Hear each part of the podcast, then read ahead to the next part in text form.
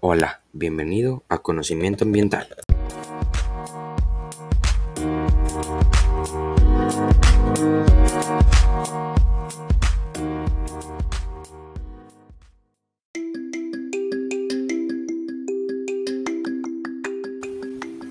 Bueno, se le denomina cambio climático a la variación del clima de la Tierra. Y no cabe duda, el cambio climático es uno de los mayores desafíos de nuestra época. En estos últimos años, se han disparado la concentración de gases de efecto invernadero en la atmósfera. Algunos gases como el dióxido de carbono y el metano. Nosotros ya sabemos eh, que estos gases aceleran el cambio climático porque atrapan el calor, así provocando un aumento de la temperatura del planeta. Por lo tanto, se requiere una acción eh, colectiva para encontrar una solución. También así fomentar la innovación tecnológica para poder frenar este gran cambio, ya que esta es una opción viable.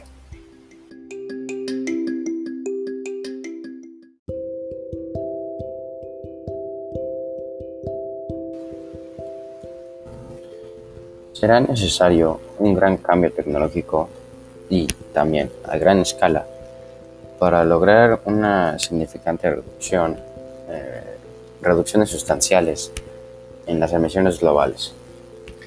Esto se podría traducir en una bajada de las emisiones de, los gases de efecto invernadero, pero también en una gran demanda, así como eh, reemplazar los combustibles fósiles con un alto contenido de carbono por alternativas con un porcentaje de carbono menor o nulo, como el gas natural, la energía nuclear, fuentes de energía renovables como la biomasa, la eólica, la solar.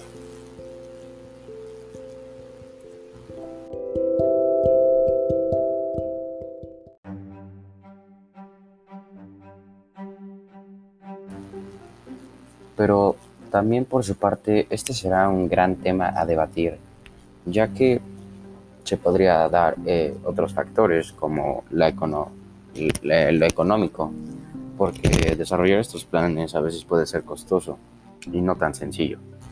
Y aunque esta es una de las maneras que siempre se ha visto más viable para poder realizarlo, jamás se ha dado un gran cambio y a gran escala por lo cual se necesita transformar los sistemas energéticos de los países y las regiones, reducir las demandas, también así de eh, tanto en sectores importantes de la economía como edificios, transporte, industrias. Con esto, con el fin de recortar la demanda de combustibles fósiles, mejorar la eficiencia de la utilización de la energía, de modo que disminuya la cantidad de combustible fósil necesaria para satisfacer a, la comunidad, al país.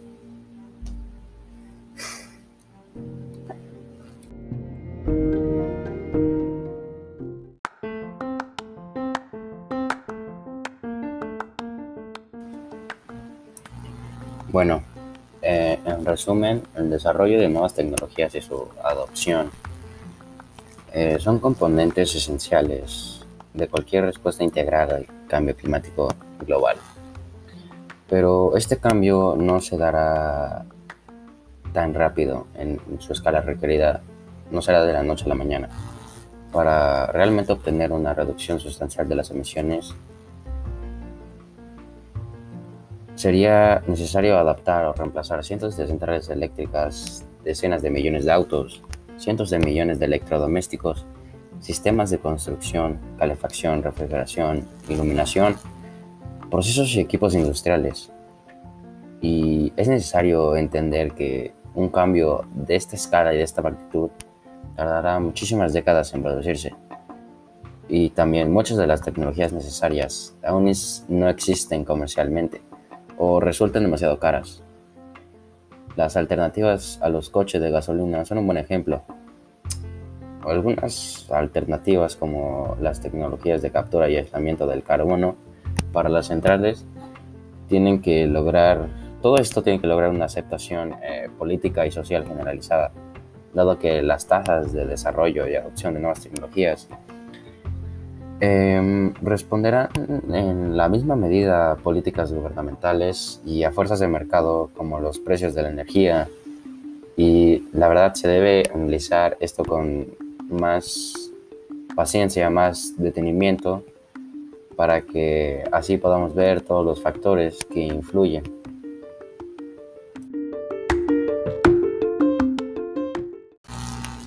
Bueno, esto ha sido conocimiento ambiental, espero que te haya gustado y adiós.